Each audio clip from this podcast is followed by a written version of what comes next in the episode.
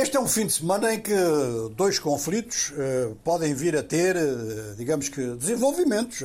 Há uma série de negociações em preparação em torno dos dois. É o da Etiópia e é o do Congo. Congo de forma mais alargada, a República Democrática do Congo de forma mais alargada. Não apenas aquele conflito que opõe a República Democrática do Congo ao Ruanda em função do M23 é consequência da proliferação de milícias, muitas delas de base étnica e quase todas situadas a leste do país, mas podendo estender-se para o oeste. E isto é um tema muito importante, porque já deu lugar a uma reunião em Nairobi, cujas conclusões ninguém sabe, essa reunião apresentou, digamos que, representantes das milícias com níveis muito, muito diferentes. Algumas milícias são realmente dirigidas por pessoas com uma formação tão baixa que é impossível negociar com elas. É impossível, é impossível negociar, ou seja, é impossível negociar mesmo em termos políticos, mas é possível negociar com elas em termos de troca de vantagens materiais ou de atribuição de graus de poder.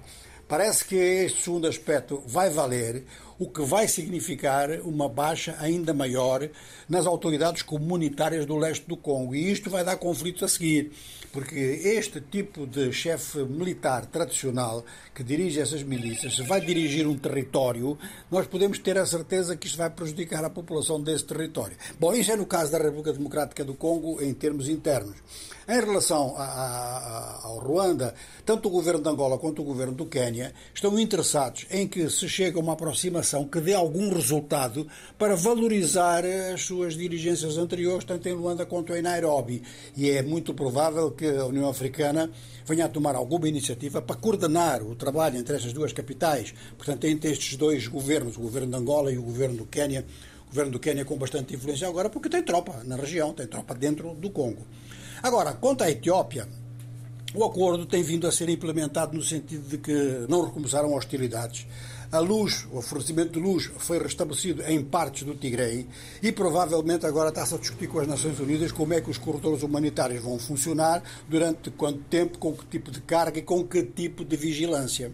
Este ponto é muito importante porque realmente o Tigre ficou muito enfraquecido do ponto de vista do abastecimento da população civil e isso afeta, sem dúvida alguma, não só o moral dos, dos, dos soldados, como afeta a margem de manobra política da sua própria liderança.